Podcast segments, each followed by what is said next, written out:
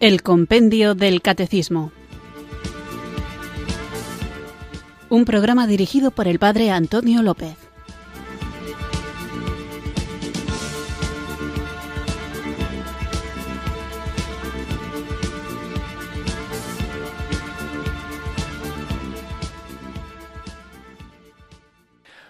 Buenas tardes, queridos oyentes de Radio María. Recibido un cariñoso saludo desde Irurzun, en Navarra, quienes sintonizáis una tarde más esta radio que cambia vidas, esta emisora de la Virgen, Radio María, para escuchar el programa El Compendio del Catecismo, nuestro espacio diario de formación católica en el que tratamos de conocer la fe que queremos vivir, compartir y defender. Os recuerdo que estamos en el capítulo tercero del compendio del catecismo cuyo título general es La salvación de Dios, la ley y la gracia. Hemos hablado en estos programas anteriores de la ley moral y hemos visto lo que es la ley natural, la ley antigua y la nueva ley, la ley del amor, que enraiza con el siguiente apartado de este capítulo del compendio del catecismo, que es gracia y justificación. La palabra gracia no goza ciertamente de mucha actualidad y una doctrina sobre la gracia produce a veces en ciertos ámbitos un tipo de escepticismo a causa de los innumerables ensayos de innumerables autores que han tratado de expresar experiencias encasillándolas en conceptos, distinciones y subdistinciones.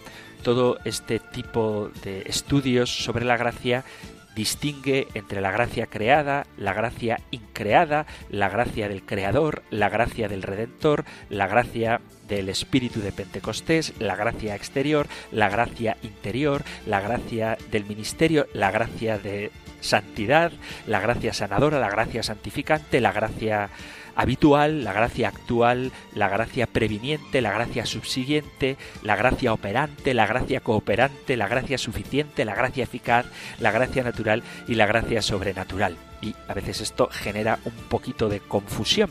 Sin embargo, la cuestión de la gracia, con frecuencia encubierta antes que desvelada por tales distinciones, es algo muy diferente de un juego intelectual. La gracia trata de la relación entre Dios y el hombre, del núcleo de toda teología, de lo que todos los enunciados teológicos presuponen como punto de partida.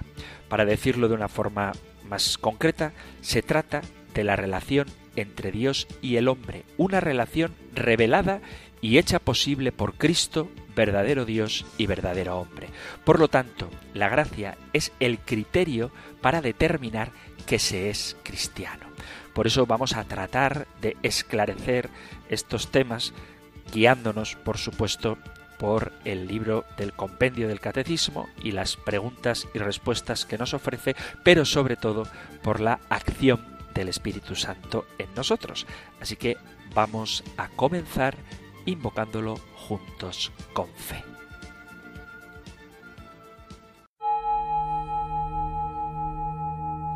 Ven Espíritu, ven Espíritu, ven Espíritu.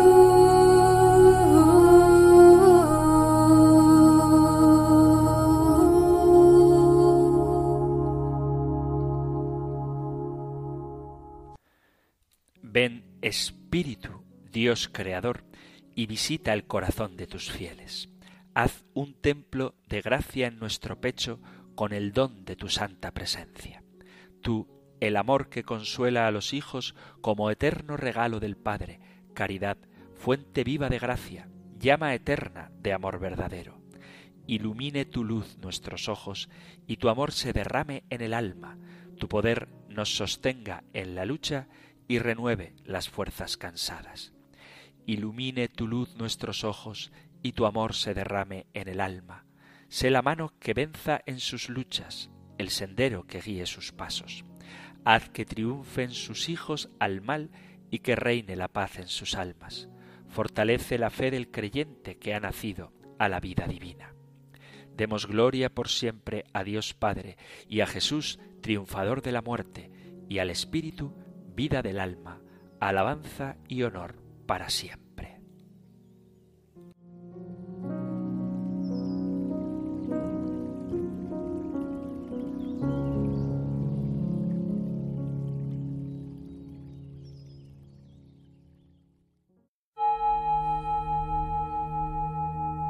Ven Espíritu, ven Espíritu,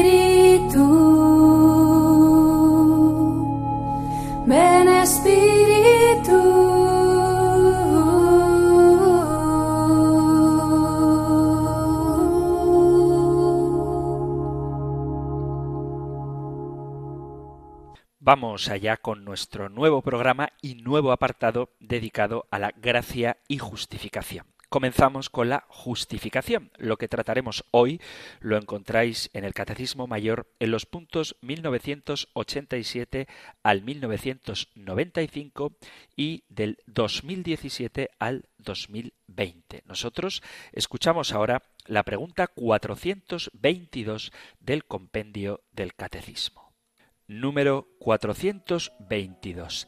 ¿Qué es la justificación? La justificación es la obra más excelente del amor de Dios. Es la acción misericordiosa y gratuita de Dios que borra nuestros pecados y nos hace justos y santos en todo nuestro ser. Somos justificados por medio de la gracia del Espíritu Santo, que la pasión de Cristo nos ha merecido y se nos ha dado en el bautismo. Con la justificación comienza la libre respuesta del hombre, esto es, la fe en Cristo y la colaboración con la gracia del Espíritu Santo.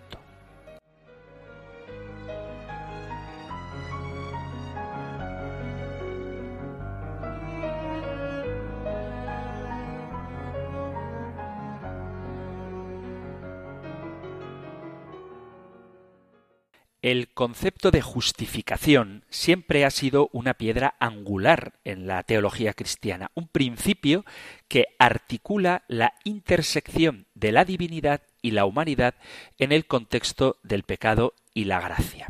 En el corazón de este principio se encuentra la certeza, la creencia revelada de que los seres humanos, a pesar de nuestra naturaleza pecadora, podemos ser declarados justos ante Dios gracias a la intercesión sacrificial de Cristo. Sin embargo, este tema, como espero que nos dé tiempo a ver en los siguientes programas, no está exento de debates y controversias, porque entran en juego las relaciones entre la fe y las obras de justificación. Por eso vamos a ver en primer lugar la doctrina de la justificación desde la palabra de Dios y luego ya iremos introduciéndonos en cuestiones más de tradición y magisterio. La justificación entendida desde la Sagrada Escritura, plantea un escenario fascinante. Aparece inmersa en el entramado del vocabulario religioso como un eslabón irrompible entre lo divino y lo humano, entre la justicia y la misericordia. La expresión justificar ocupa un lugar central en la comprensión bíblica de la justificación. Primero, es importante comprender que el término justificación igual que para nosotros en un primer acercamiento a esta palabra, tiene un sentido judicial fuerte.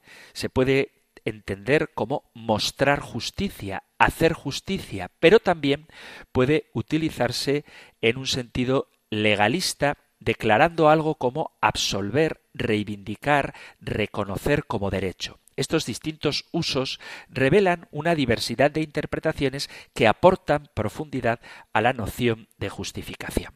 En el Antiguo Testamento la expresión se utiliza para hablar en un sentido legal. Por ejemplo, en el Génesis se habla de Tamar como más justa que Judá.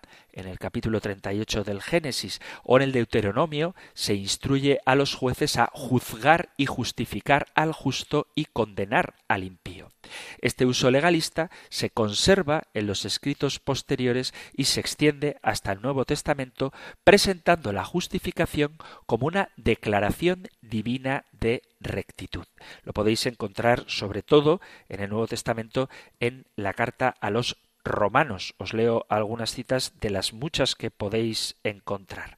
Por ejemplo, en la carta a los romanos capítulo 2 versículo 13 dice, leo un poquito antes, desde el 12, pues cuantos sin ley pecaron, sin ley también perecerán y cuantos pecaron bajo la ley, por la ley serán juzgados, que no son justos delante de Dios los que oyen la ley, sino los que la cumplen esos serán justificados. Y un poquito más adelante, en el capítulo 3, en el versículo 20 de la misma carta a los romanos, dice, ya que nadie será justificado ante él por las obras de la ley, pues la ley no da sino el conocimiento del pecado. De tal forma que vemos cómo en el Antiguo y en el Nuevo Testamento se utiliza el concepto de justicia, de justificación, en un sentido legalista. A pesar de la prevalencia del uso legalista, la justificación también se presenta en la Biblia como una acción de hacer justicia. Por ejemplo, el Salmo 82 insta a hacer justicia al huérfano y al pobre. E Isaías, en el capítulo primero, nos llama, versículo 17, a defender al huérfano y hacer justicia a la viuda. Este entendimiento de la justificación evoca un compromiso activo con la equidad y la justicia y podemos leerlo también en el Evangelio, en concreto en el de San Lucas, en el capítulo 18, versículo 3, dice, había en aquella ciudad una viuda que acudiendo a él, al juez, le dijo Hazme justicia contra mi adversario.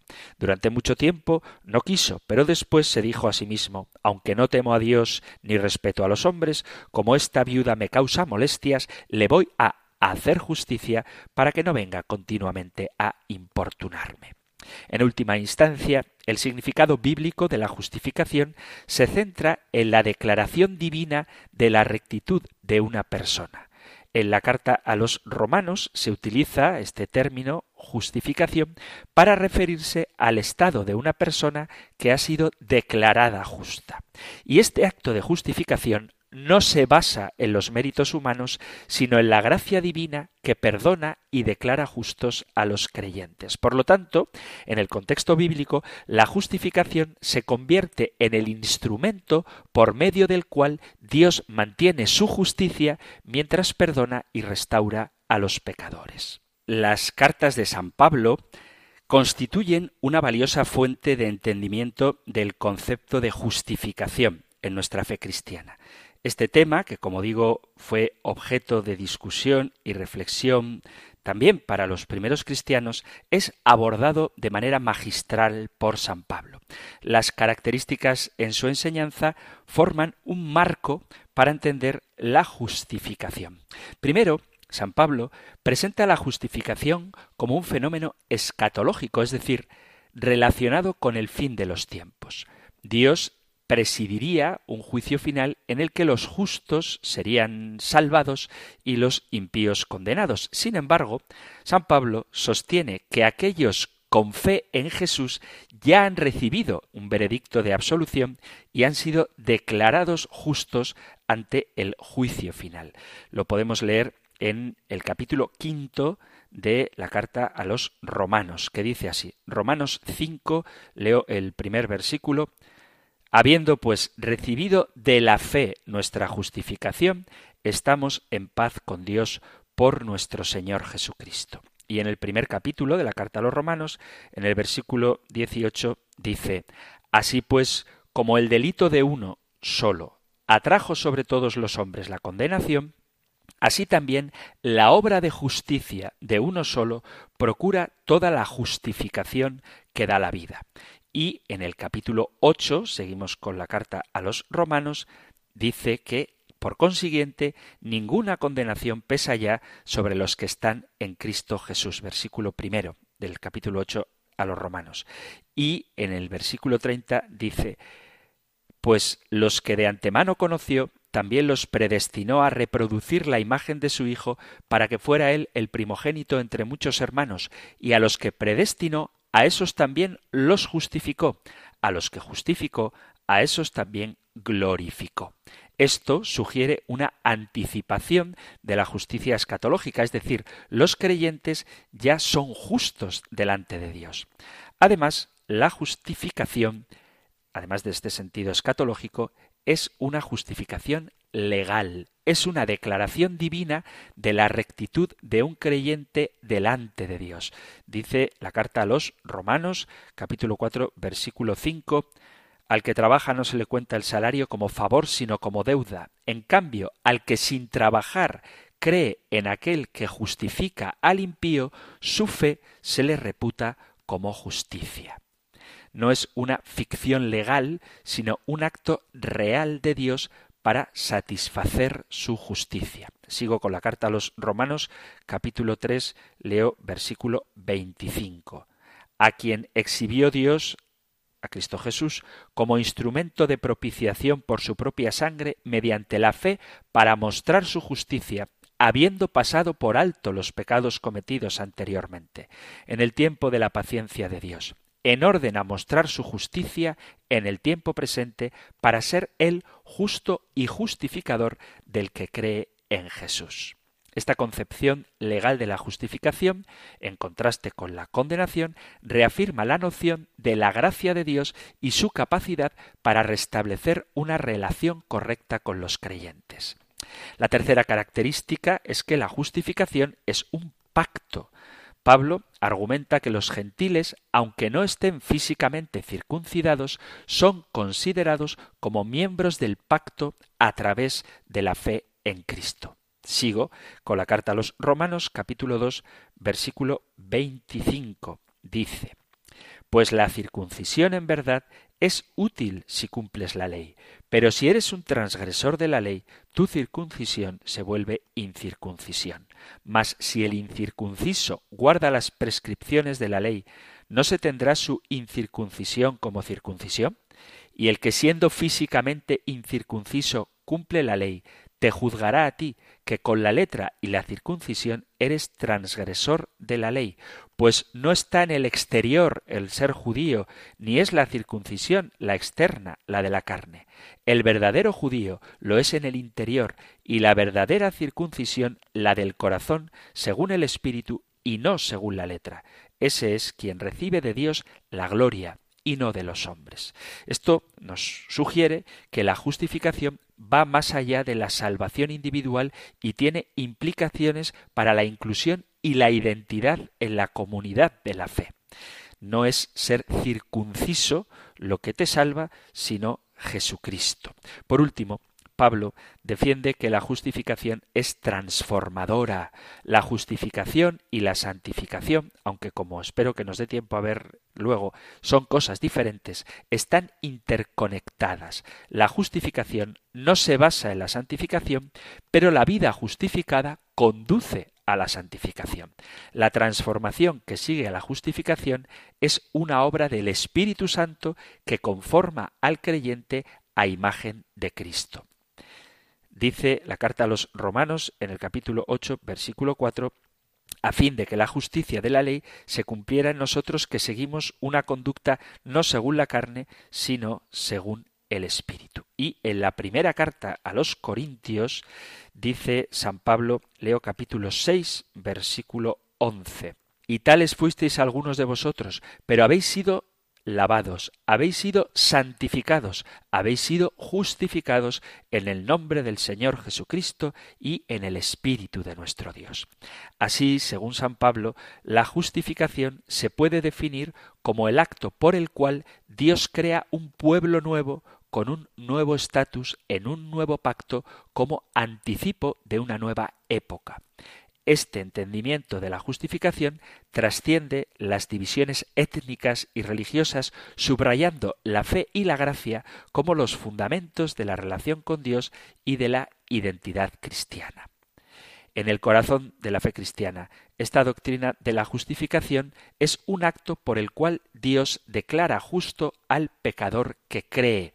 Lo dice la carta a los Corintios en el capítulo 1, versículo 30. De él os viene que estéis en Cristo Jesús, al cual hizo Dios para nosotros sabiduría de origen divino, justicia, santificación y redención. Este es un acto soberano y gratuito de Dios, no obtenido por mérito humano, sino únicamente por la gracia de Dios a través de la fe en Jesucristo. No somos justificados, dice San Pablo, carta a los Romanos, capítulo 3, leo desde el versículo 23, todos pecaron y están privados de la gloria de Dios y son justificados por el don de su gracia en virtud de la redención realizada en Cristo Jesús. Y también repite esta idea en la carta a los Efesios en el capítulo 2. Leo a partir del versículo 8. Pues habéis sido salvados por la gracia mediante la fe, y esto no viene de vosotros, sino que es un don de Dios. Tampoco viene de las obras para que nadie se gloríe.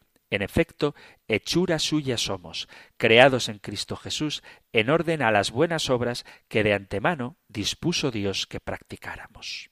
La justificación es gratuita, es un regalo inmerecido de Dios. Dios ciertamente no ignora la transgresión de su santa ley, sino que en Jesucristo, que llevó todos los pecados de la humanidad en la cruz, satisfizo plenamente las demandas de santidad.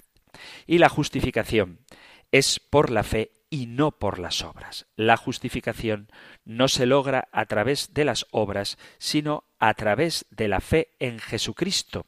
Insiste mucho San Pablo en esta idea, tanto en la carta a los romanos como en la carta a los gálatas, como en la carta a los efesios. Como ya he leído las citas de Romanos y de Efesios, os leo ahora la de Gálatas, capítulo 2, versículo 16. Dice, conscientes de que el hombre no se justifica por las obras de la ley, sino sólo por la fe en Jesucristo, también nosotros hemos creído en Cristo Jesús a fin de conseguir la justificación por la fe en Cristo y no por las obras de la ley, pues por las obras de la ley nadie será justificado.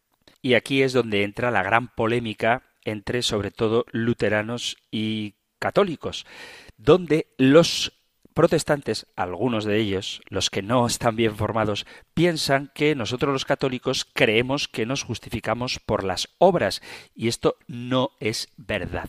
Los católicos también creemos que somos justificados por la fe, pero la fe viva produce obras. No se trata de una fe pasiva o inactiva, sino de una fe que se manifiesta en acciones que glorifican a Dios.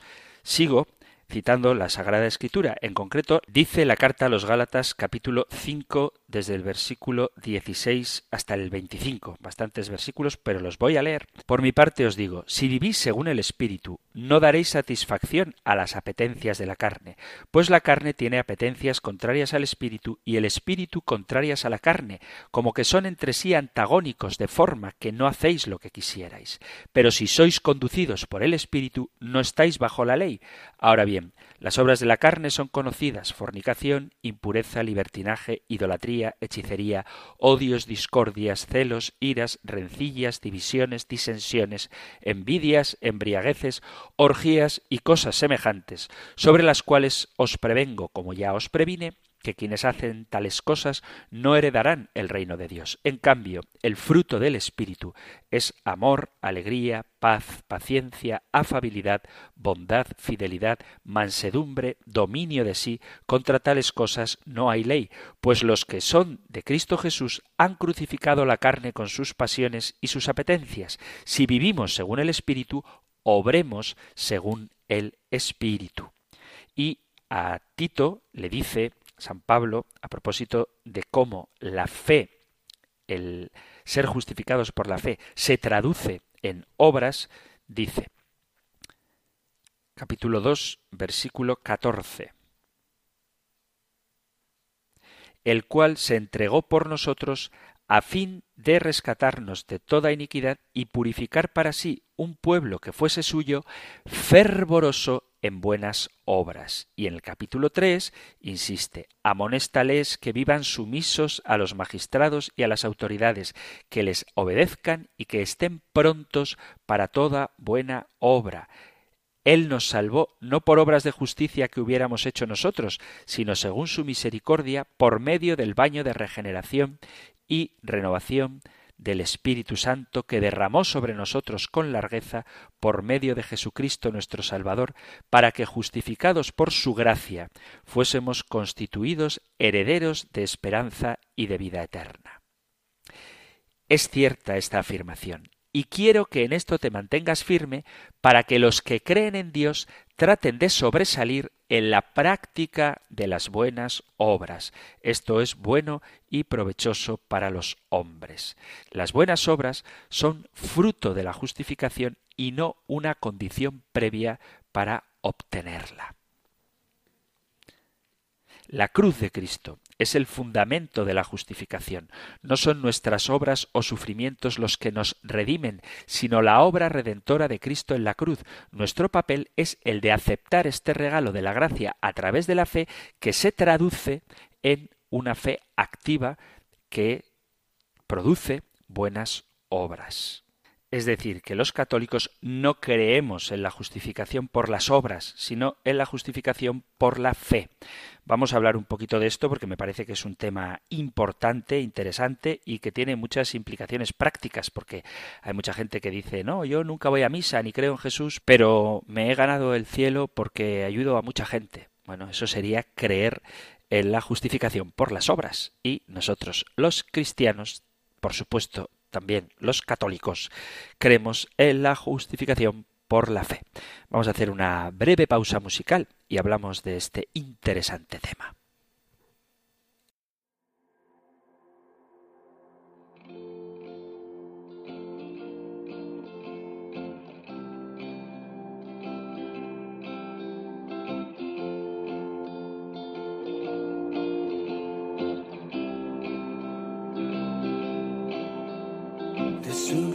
Se despojó, vistiéndose de humano, llevando en sí todo el pecar, clavado en sus manos, con cada herida que sufrió, mi vida ha sanado, para su gloria me compró pues soy justificado.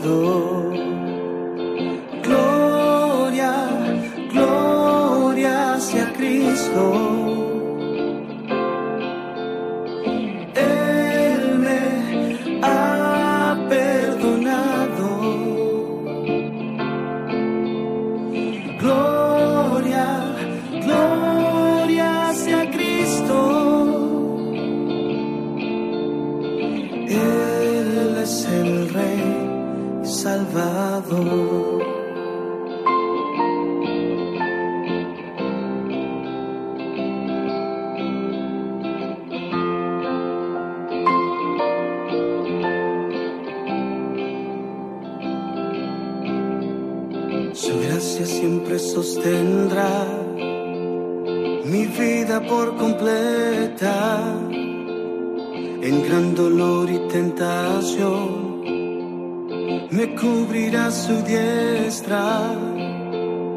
Ya nunca más se deteme si el enemigo acecha, porque Jesús lo derrotó, borrando así mi deuda. Gloria, gloria sea Cristo.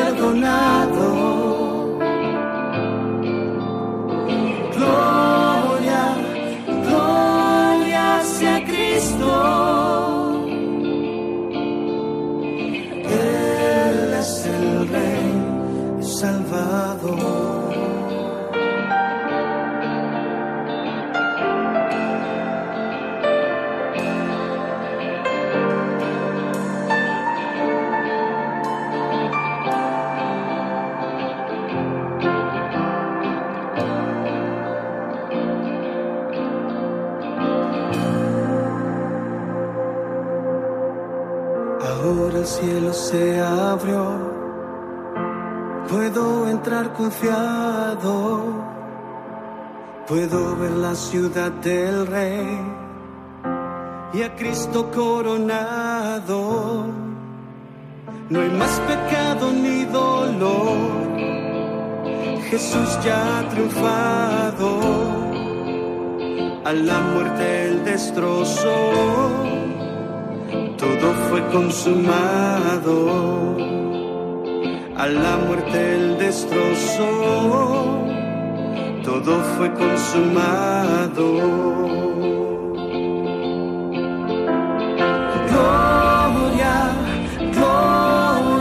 Sea Cristo.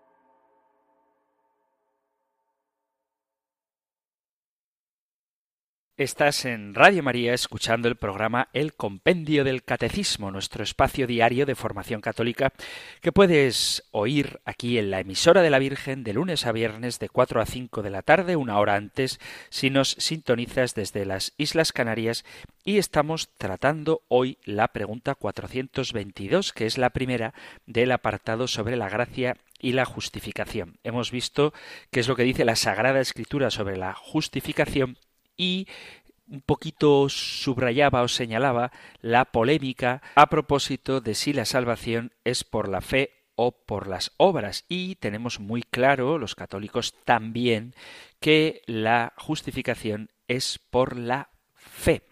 Tenemos del año 1999 la Declaración Conjunta sobre la Doctrina de la Justificación, un documento creado y acordado por el Pontificio Consejo para la Promoción de la Unidad de los Cristianos, es decir, por la Iglesia Católica y la Federación Luterana Mundial. En esta declaración conjunta consignaron una idea que tenemos tanto católicos como protestantes, al menos las iglesias protestantes tradicionales, los luteranos en concreto, sobre cómo la salvación, la justificación, no es lo mismo salvación que justificación, se da por la fe. San Cipriano ya decía que nadie está seguro de sus propias fuerzas sino por el rostro y la misericordia de Dios.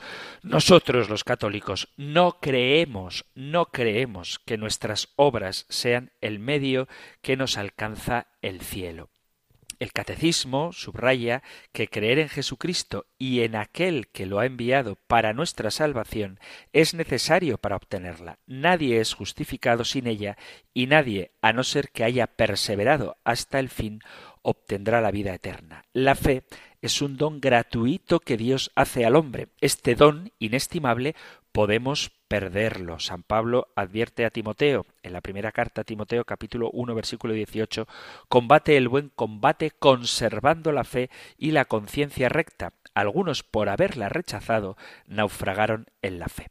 Para vivir, para crecer y para perseverar hasta el fin, debemos alimentarla con la palabra de Dios y debemos pedir al Señor que aumente nuestra fe, que actúa por la caridad según la carta a los Gálatas capítulo 5 versículo 6, y ha de ser sostenida por la esperanza y estar enraizada en la Iglesia. La caridad es el mandato nuevo y el catolicismo valora los actos de caridad. Y aquí es donde las obras tienen su lugar. Los católicos sabemos que las obras son el reflejo de nuestra fe y nos ayuda a mantenernos fieles a la gracia que se derramó sobre nosotros en el bautismo. Las obras son además una forma de penitencia valorada por la fe católica. Esto es un signo de nuestro sí a Dios. Los católicos creemos que Dios nos ha llamado a realizar actos de caridad. Creemos que el ejercicio de la caridad nos ayuda a perseverar hasta el final en nuestra fe. La caridad nos ayuda a descentrarnos de nosotros mismos, a dejar de lado el egoísmo y este, que es la raíz de muchos pecados, debe ser quitado de nuestra vida. ¿Puede, es una pregunta que se hacen los no católicos, ¿puede una persona llegar al cielo por sus limosnas de caridad? Nosotros los católicos creemos que todo el que tenga una auténtica relación con Jesús será salvado. La pregunta entonces sería si una auténtica relación con Jesús podría excluir los actos de caridad en cualquiera de sus formas cuando esta, la caridad, forma parte central del mensaje de Cristo. Las obras son el reflejo de la fe y la relación con Cristo, no el medio con el que, de alguna manera, compramos un pasaje para el cielo. Dice quizá el texto más claro de la Sagrada Escritura sobre este tema de la relación de la fe y las obras la carta de Santiago, capítulo 2, ¿de qué le sirve a uno, hermanos, decir que tiene fe si no tiene obras? ¿Acaso esa fe puede salvarlo? ¿De qué sirve si uno de vosotros, al ver a un hermano o hermana desnudos o sin el alimento necesario, les dice Vayan en paz, calentaos y comed, y no les da lo que necesitan para su cuerpo. Lo mismo pasa con la fe. Si no va acompañada de las obras, está completamente muerta. El heresiarca Martín Lutero relegó el libro de Santiago al apéndice de su traducción de la Biblia, pero por lo menos no tuvo la osadía de sacarlo de la Biblia como hizo con otros textos. Cuando un cristiano falla en el ejercicio de la caridad, los no católicos dicen que probablemente esa falta de caridad está mostrando que esa persona nunca nació de nuevo. Los católicos diremos que la dureza de esa persona en contra de su caridad podría causarle la pérdida de la gracia en el bautismo. El resultado resulta ser el mismo por medio del mandato de la caridad, Dios está diciendo algo así como poned en práctica lo que estáis creyendo. Las obras me ayudan a descentrarme de mí mismo, de ese yo que si persiste puede causar una recaída en un pecado grave y llevarme a una situación difícil.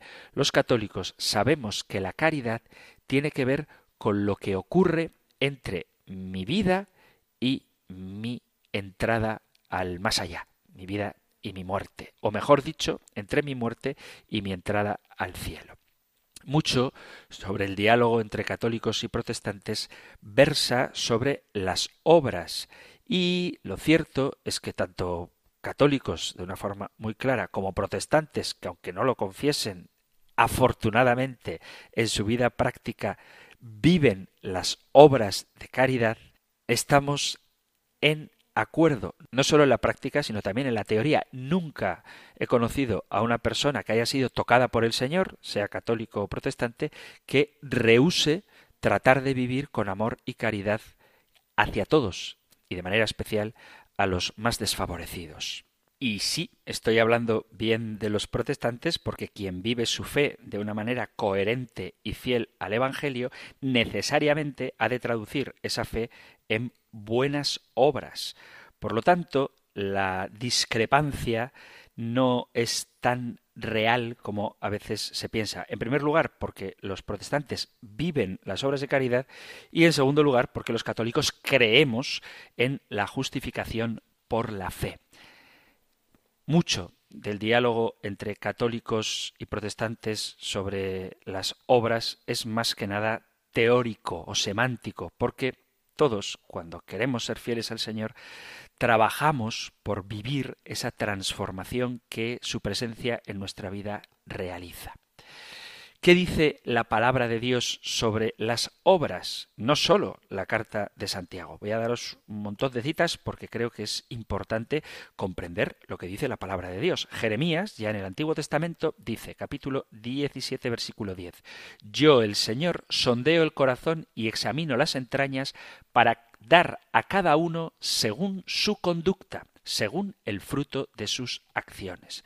Jeremías, capítulo 32, versículo 19, dice, Grande consejo y poderoso en obras, que tienes los ojos abiertos sobre los caminos de los hombres para dar a cada uno según su conducta y según el fruto de sus acciones. Ya en el Nuevo Testamento, San Mateo recoge las palabras de Jesús, capítulo 7, versículo 21. No todos los que me dicen Señor, Señor entrarán en el reino de los cielos, sino los que cumplen la voluntad de mi Padre que está en el cielo. Os animo a que además del versículo 21 sigáis leyendo hacia adelante porque insiste Jesús en esta misma idea. Y en el capítulo 19, también de San Mateo, le dice Jesús al joven rico, versículo 21, si quieres ser perfecto, ve, vende todo lo que tienes, dalo a los pobres, así tendrás un tesoro en el cielo, es decir, le pide obras. En el capítulo 25 de San Mateo, versículo 40, al final de los tiempos, el rey les responderá, os aseguro que cada vez que lo hicisteis con uno de estos más pequeños, conmigo lo hicisteis. Y en el capítulo 25 también, un poquito antes, dice, está bien, servidor bueno y fiel, ya que respondiste fielmente en lo poco, te encargaré mucho más. Entra a participar en el gozo de tu Señor.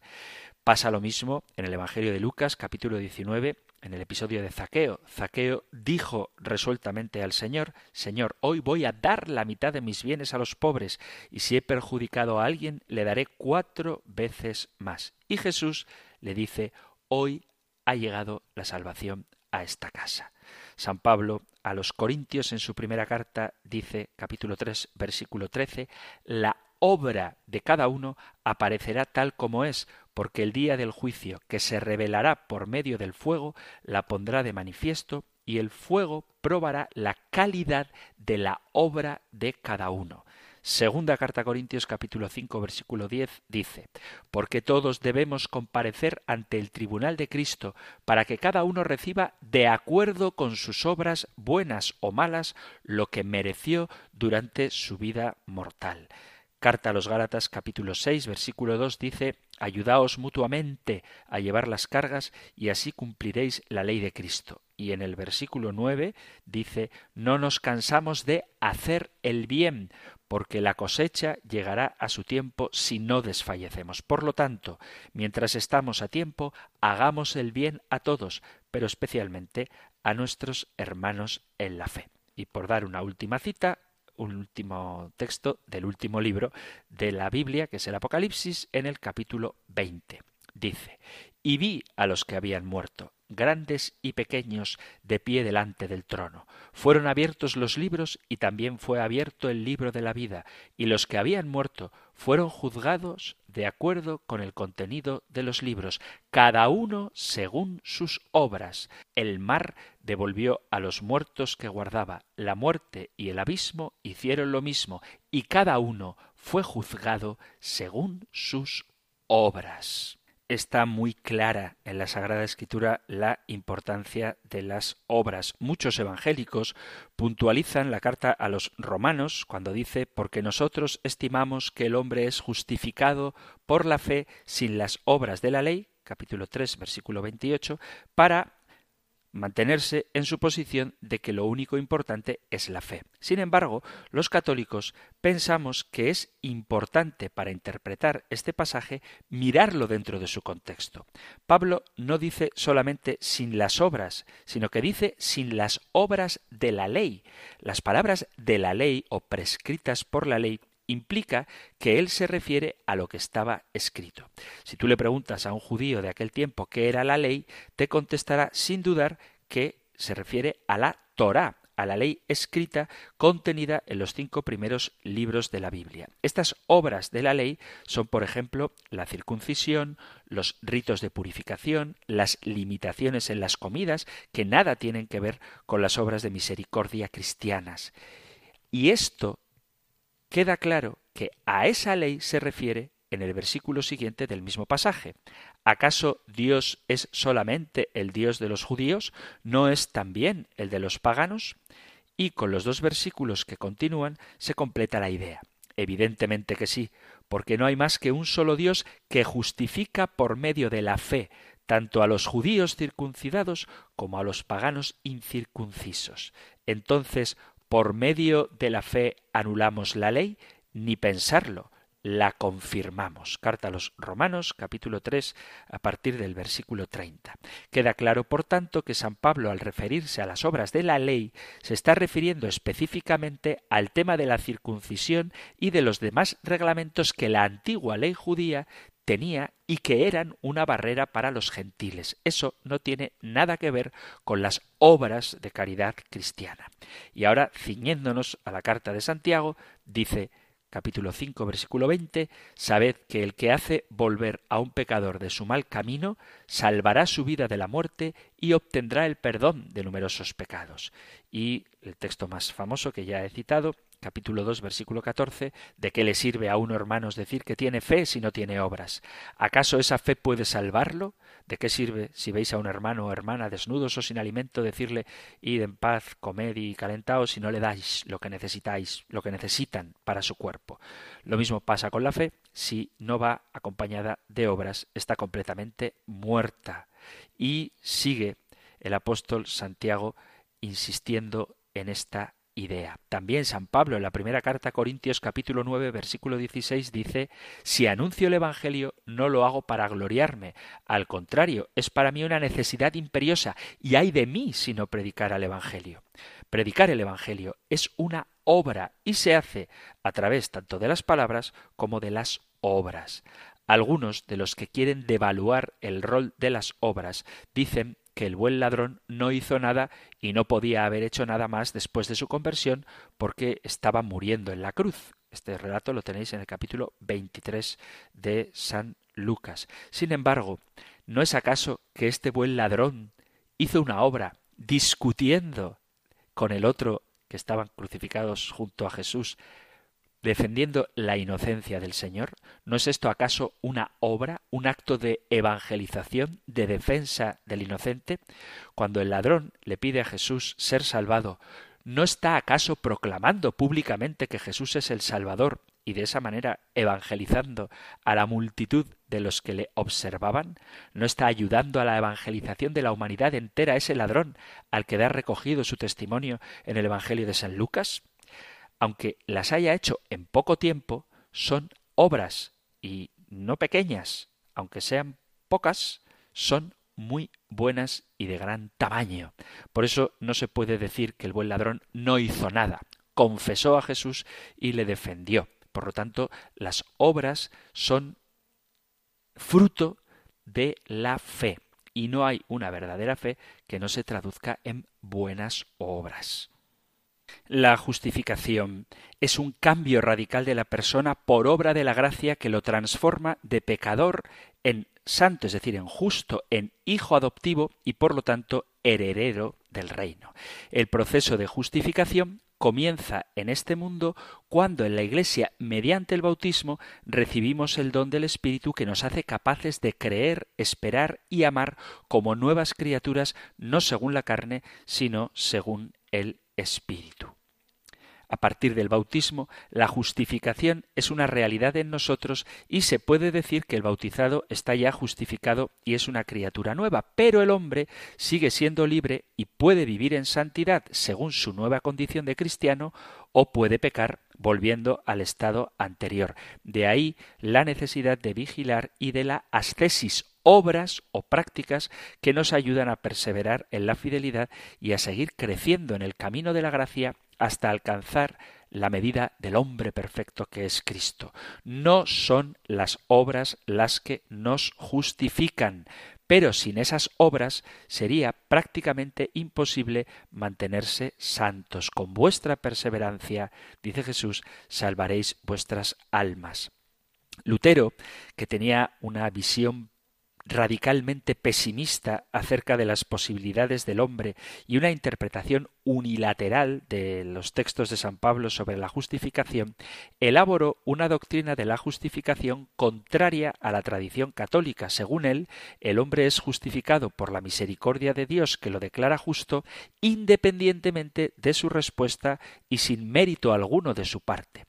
El hombre es sólo el gran perdonado en virtud de la justificación ganada exclusivamente por Cristo en la cruz.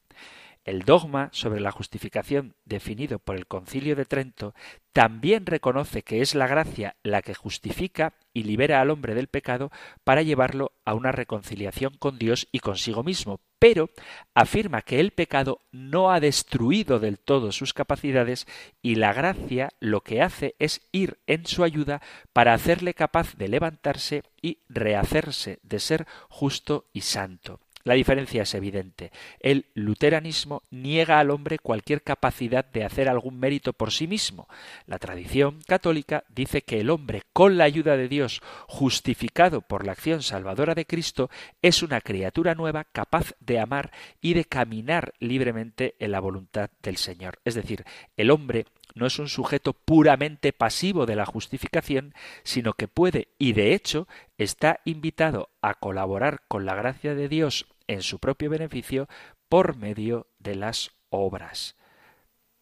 Es un tema, el de la fe y las obras, no exento de polémica y tendremos ocasión de seguir hablando de esto, así como de lo que es la justificación y la salvación, que con matices diferentes, no son exactamente lo mismo, pero de esto hablaremos en próximos programas, así como hablaremos también de la gracia y la libertad, del sentido o del significado profundo de lo que significa el mérito y, por supuesto, de nuestra llamada universal a la santidad, que es obra de la gracia de Dios, pero siempre contando con la libre cooperación del hombre.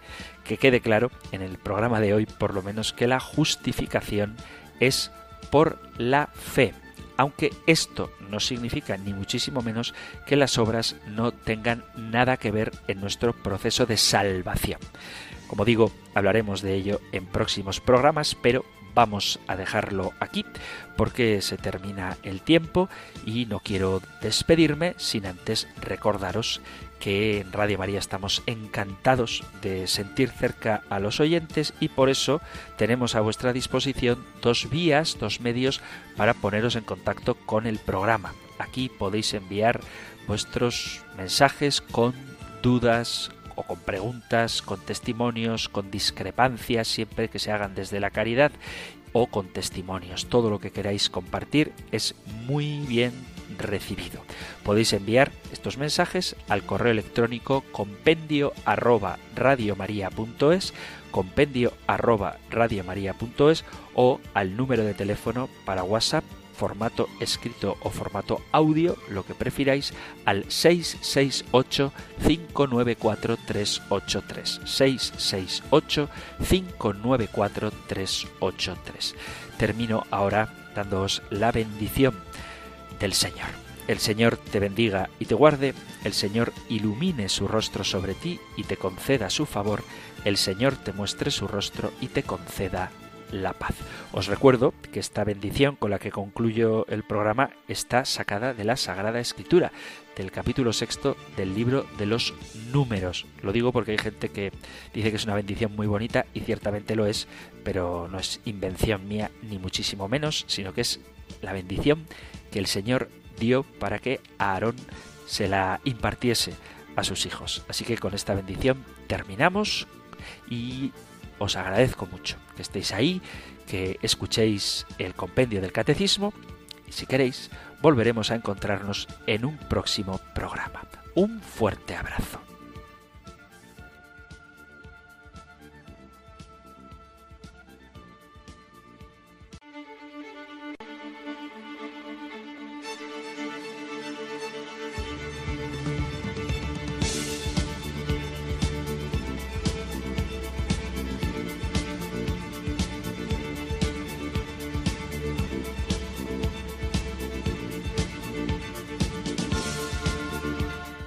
El Compendio del Catecismo. Un programa dirigido por el Padre Antonio López.